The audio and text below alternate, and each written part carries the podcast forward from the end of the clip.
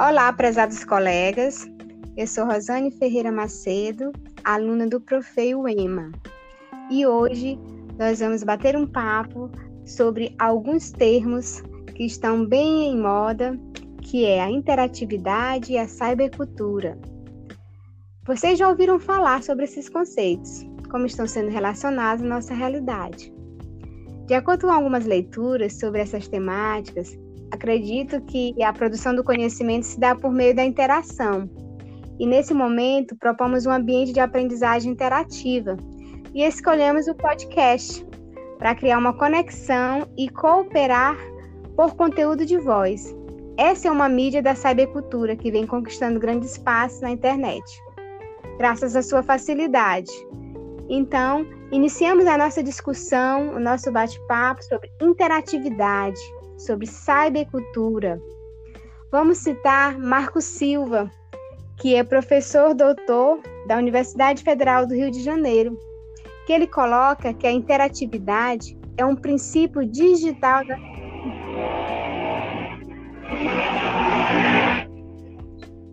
esse novo modo de comunicação está presente no nosso dia a dia e configura-se um desafio para as práticas pedagógicas, tendo como princípio norteador uma construção da aprendizagem por todos os agentes nela envolvidos. Nela ocorre o movimento com a educação de apenas transmissão e incorpora a coparticipação do aluno no processo de construção. Mas como a interatividade pode auxiliar o indivíduo nesse processo? Como interagir em um ambiente totalmente novo para alguns? Nós podemos colocar aqui também que é necessário apropriar-se desse termo de atividade, como conceito e não informática, como cita o nosso autor Lemos, né, que é professor da Universidade Federal da Bahia, que ele coloca que é necessário dois aspectos importantes como a questão dialógica, que associa emissão e recepção de eletrônicos, complementares na cocriação da comunicação e a intervenção do usuário ou receptor do conteúdo, no conteúdo da mensagem ou do programa abertos a manipulações e modificações. Então, toda essa, essa tecnologia ela surge da necessidade da melhor adaptar-se às exigências do nosso meio.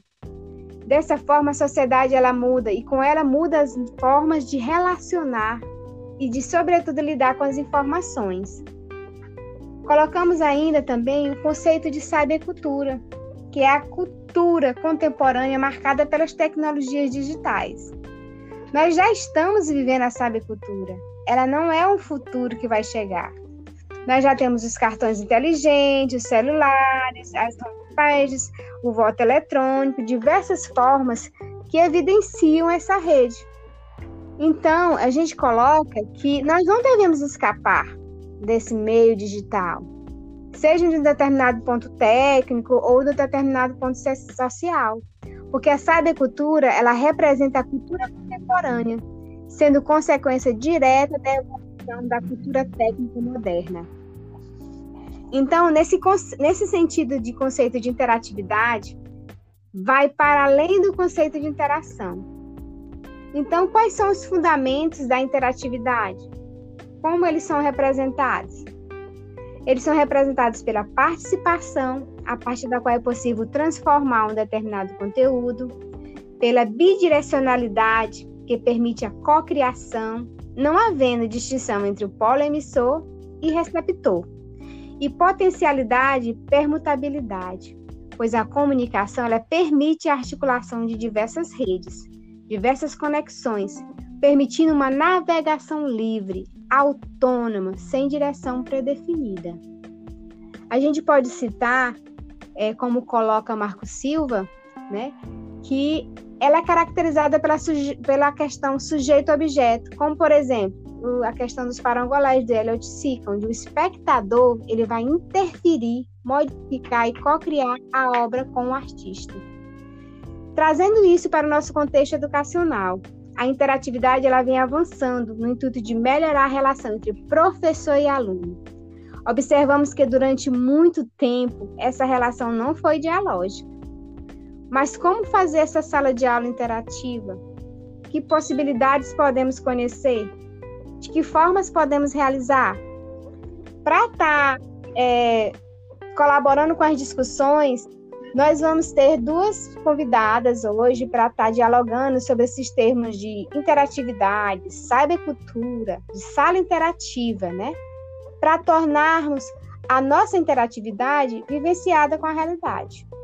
Então, a gente está aqui com a professora Iracelma Rocha, que trabalha diretamente com professores, e também a professora, Elisan, a professora doutora Elisângela Morafé, que está atuando diretamente com os alunos nessa sala de aula, né, que agora se tornou sala de aula online.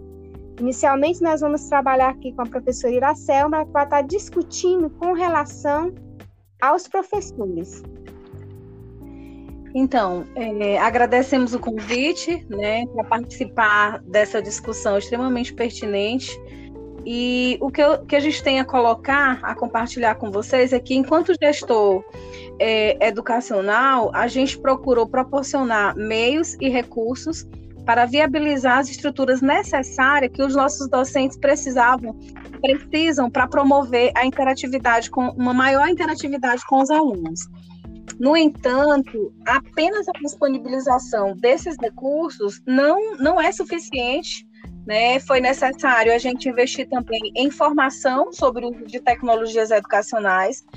É, a gente trabalhou por meio de oficinas, desenvolvemos oficinas com nossos professores, é, houve, houve também o compartilhamento de boas práticas e atuamos também com serviços de monitoria.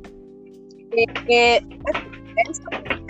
investimentos em meios, ah, para exemplificar, a gente adquiriu plataformas digitais, é, é, a gente também está com simuladores é, e também com equipamentos sobre realidade aumentada. Né? A gente trabalha com o ensino profissionalizante, então a aquisição desses equipamentos foi fundamental para que a gente pudesse dar esse suporte para que o nosso docente pudesse agir com uma maior interatividade com os alunos. Outro ponto fundamental né, e indispensável é a intensificação do acompanhamento pedagógico né, que vai estar tá orientando o docente, vai estar tá esclarecendo, vai estar tá dando o suporte e o apoio emocional necessário nesse contexto que a gente está vivendo, né, de bastante mudança, de muitas incertezas. E partindo do princípio de que a interatividade ela é um conceito de comunicação e não de informática, né? Eu vou fazer o uso das palavras do Silva, em que ele diz que o essencial não é a tecnologia, mas sim um novo estilo de pedagogia sustentado na, em uma modalidade comunicacional que supõe a interatividade. Isto é, a participação, a cooperação, a bidirecionalidade e a multiplicidade de conexões entre informações e atores envolvidos. Então, mais que nunca, os professores estão desafiados a modificar a sua comunicação em sala de aula e na própria educação. Isso significa que eles têm que modificar a sua autoria enquanto docente e inventar um novo modelo de educação. Assim, ele vai, é, a gente vai ter um aluno que é protagonista, né, e um docente que se reinventa, né, que faz o uso desses recursos tecnológicos para promover essa interatividade necessária para esse para o desenvolvimento desse aluno protagonista da aprendizagem. Obrigada. Ok, Iracelma, obrigada pela sua participação. A Iracelma, ela trabalha diretamente com professores, ela é coordenadora pedagógica. E agora vamos ver uma outra vertente desse trabalho da interatividade. Vamos convidar a professora doutora Elisângela Moura Fé para falar da sua prática em sala de aula, como está sendo essa interatividade. Tudo bem, professora? Tudo bem, agradecendo aí o convite e já achando bastante pertinente a temática da discussão. Bom, é, nós professores, é, dentro desse ambiente da cyber da, da cybercultura, nós temos que nos inserir no chamado cyberespaço. E nós vivemos nessa sociedade de formação, nossos alunos já nasceram e dentro desse ambiente de uma grande velocidade, uma mudança de tempo e espaço. Na geração, esse ciberespaço, ele exige é, uma desconstrução metodológica por parte dos professores. E tem sido um grande desafio, porque nós precisamos nos desconstruir metodologicamente, mas sem perder nossas raízes, das nossas bases conceituais, as nossas bases teóricas, os princípios que norteiam é, cada área do conhecimento. As bases comuns curriculares nacionais, elas, é, elas, elas, exigem agora a, o protagonismo do aluno, né? o, o aluno enquanto protagonista, como a professora havia colocado anteriormente, é, esse protagonismo do aluno só vai ser possível se os professores criarem ambientes de aprendizagem que tornem o aluno confortável para participar. Dentro desse, desse momento difícil de pandemia, o que nós é, vivenciamos foi uma inquietação por parte da escola, dos professores, e a palavra falada mais foi a reinvenção. Cada professor tem que se reinventar.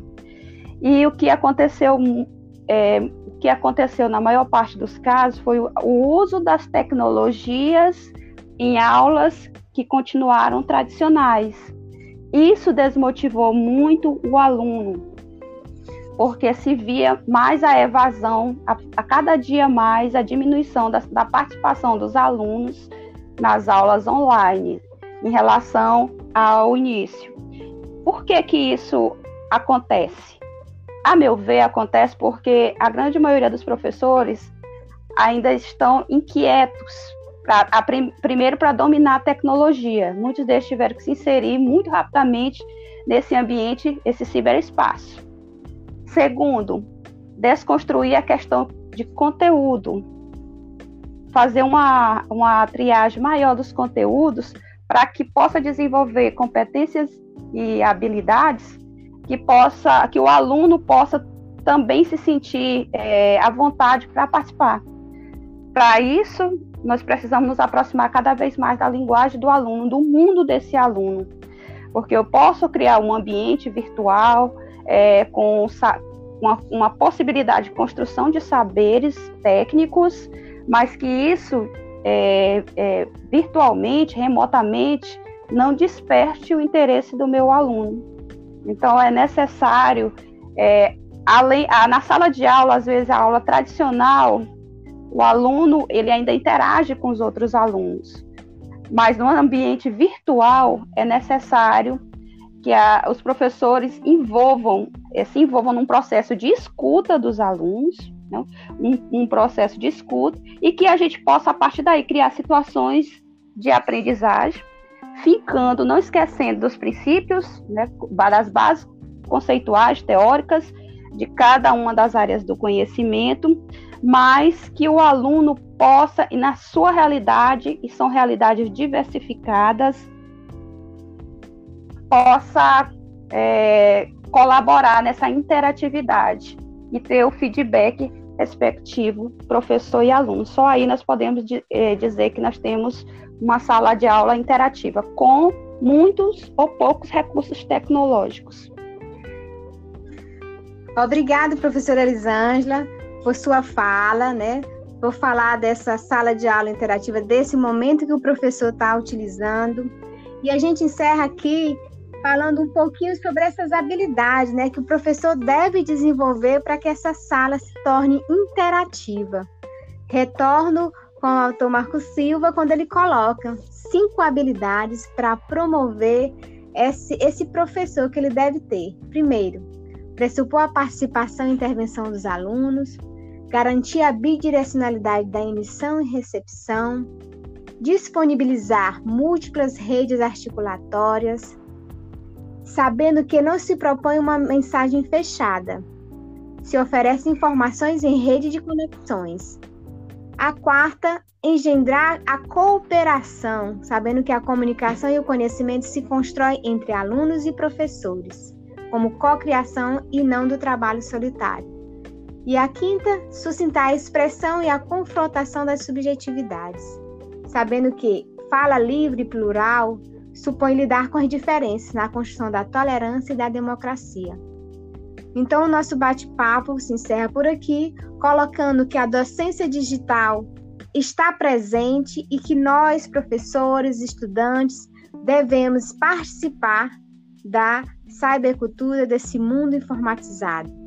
Obrigada a todos e até a nossa próxima discussão.